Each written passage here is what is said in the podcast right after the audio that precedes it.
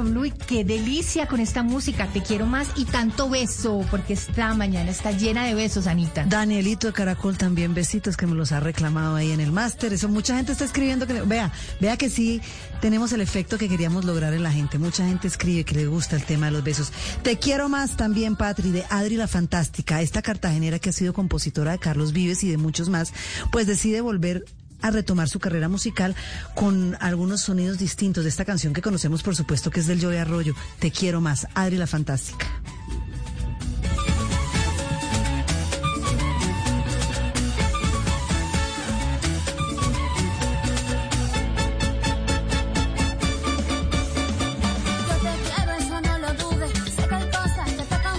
de la mañana, 42 minutos y vamos a hablar de productividad en casa.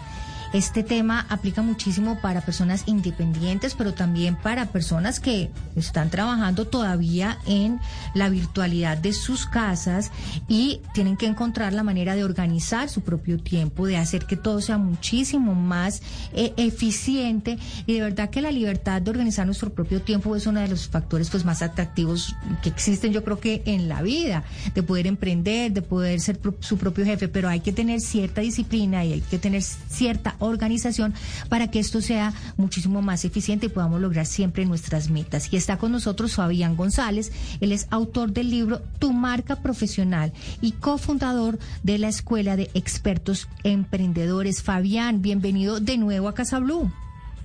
Muchas gracias por la invitación de nuevo y encantado de estar aquí con ustedes. Bueno, Fabián, ¿cómo podemos hacer y organizarnos, digo yo, para que ese espacio, ese momento que tenemos en nuestras casas no se nos mezcle con el cuidado de los niños, el trabajo que hay que hacer en la casa, eh, podernos estar siempre como concentrados en nuestro objetivo y en nuestra meta que es sacar adelante ese emprendimiento o ese trabajo o ese objetivo que tenemos. Así es. Bueno, deja de ser un reto. Al final, eh, entre trabajar desde casa eh, con esta última tendencia que ha habido del teletrabajo, de trabajo híbrido, de trabajo remoto, al final ha obligado a que las personas tengan que gestionarse mejor algo que en sus oficinas, digamos, como que ya tenía dado. Y yo recomendaría en este caso a las personas que nos escuchan, una de las primeras cosas que siempre tenemos que delimitar, primero es ese espacio físico en el que tenemos que operar, en el espacio en donde estamos eh, ubicados en nuestra habitación, en, nuestra, en nuestro estudio, lo que sea que tengas disponible. Yo recomiendo siempre como que delimitar esa área eh, hablar con las personas que están en casa, por ejemplo, el caso de los niños, yo por ejemplo eso me pasa mucho, oye, hasta este horario chicos no pueden abrir la puerta, no pueden interrumpir, pero sobre todo aparte de ese espacio, que puedan tener horarios, franjas horarias en las que sepan que arrancan y terminan porque al final mucha gente se ha quejado de que su productividad es verdad que ha aumentado trabajando desde casa, pero ha aumentado asimismo el número de horas que dedica al trabajo porque no saben poner límite. Entonces, un espacio y un horario creo que es una primera gran medida para empezar. Claro, Fabián, ahí la libertad, ¿a qué me refiero? Tiene uno pues como me levanté hoy aburrido, no quiero madrugar, me quedo en la cama. ¿Cómo hacer para meterle a, ese espacio disciplina? Porque hay gente que dice, no, yo hoy no me paro en la cama y traigo el computador para la cama. O pues porque uno ya no tiene que hacerlo presencial y el jefe no se da cuenta si finalmente usted está cumpliendo o no.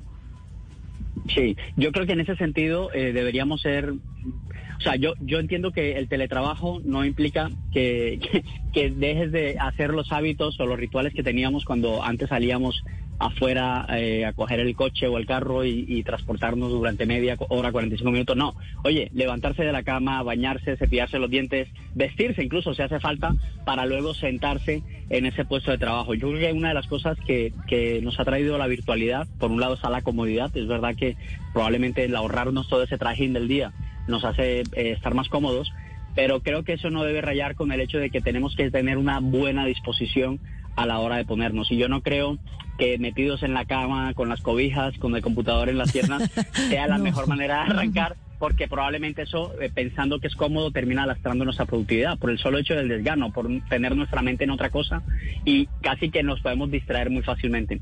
Así que seguir un ritual como si fuéramos a salir de casa, estando en ella, para empezar a ponernos al día delante de nuestro ordenador o lo que sea, el teléfono, lo que sea que la herramienta que usemos para ponernos a trabajar. Fabián, no nos digamos mentiras. A veces hay tareas que a uno le da mucha pereza hacer o que uno considera que son demasiado largas o que uno considera que son demasiado difíciles o demasiado pesadas y uno empieza como a procrastinar y a dejarlas, no, esta la hago mañana, no, esta, y mañana uno dice, no, yo más bien la hago mañana. ¿Cómo coger el toro por los cachos y enfrentar esas tareas que a veces nos dan tanta dificultad?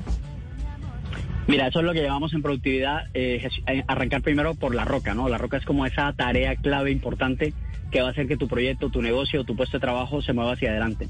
Y una de las cosas que a veces dificulta que las personas arranquen es precisamente que las tareas son tan tediosas, a veces tan grandes y tan difíciles que no se sabe por dónde empezar. Entonces una buena recomendación es que las personas traten de trocear, de partir en pedacitos eh, ese monstruo, ese, ese, ese, ese, sapo. Hay un libro de hecho de Brian Tracy que se llama Tragues ese sapo, ¿no? El sapo es cómete primero el sapo, porque si te comes primero el sapo va a ser mucho más fácil que tu día arranque de la manera como tiene que arrancar. Y ahí trocear es una herramienta, o digamos que es una, es una habilidad, es una técnica muy interesante en el que tú puedas definir durante dos horas, por decir algo, oye, voy a empezar de 8 de la mañana a 10.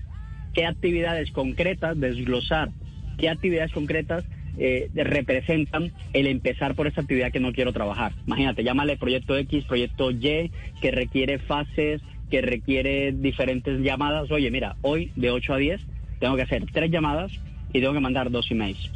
En la medida en que nosotros seamos capaces de identificar cuáles son las actividades concretas que componen ese sapo, esa cosa grande, gorda que no queremos mm. coger, va a ser mucho más fácil que nosotros nos pongamos en acción y vamos a facilitarlo más. Como dicen por ahí la frase de cómo se come un elefante, ¿no? Pues a trocitos. Pues eso es lo que deberíamos hacer para por lo menos entrar en esa dinámica. Claro. Mire, también hay muchas personas que no tienen un trabajo y, eh, y, en pandemia decidieron emprender desde casa. Todavía más difícil. ¿Cómo hacer para que desde casa ese emprendimiento sea exitoso? Con todo lo que estamos contando, que el horario, que vístase, que tenga disciplina y tal. ¿Cómo hacer para quienes ese trabajo lo crearon ellos, generaron un, em, un emprendimiento y están ahí luchando para que eso se vuelva exitoso desde casa? Sí, eso, bueno, es todo un reto. Emprender ya en sí mismo representa todo un reto.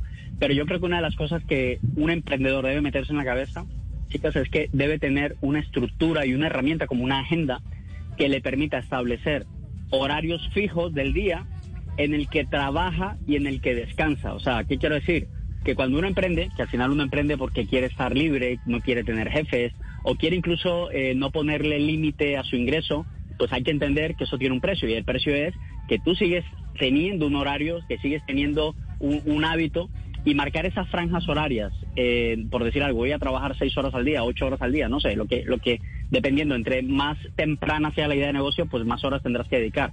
Pero poner esos límites y que yo sepa que en esos bloques de horario entre 9 y 12 del día, yo pueda, eh, por ejemplo, una técnica que se usa mucho es la técnica de blocking. Blocking es como bloqueo un espacio del tiempo en el que hago batching, eso es otra palabra, otra, otra palabreja rara en inglés, pero lo que, lo que significa es que yo pueda hacer actividades que tengan la misma naturaleza. ¿Con qué fin?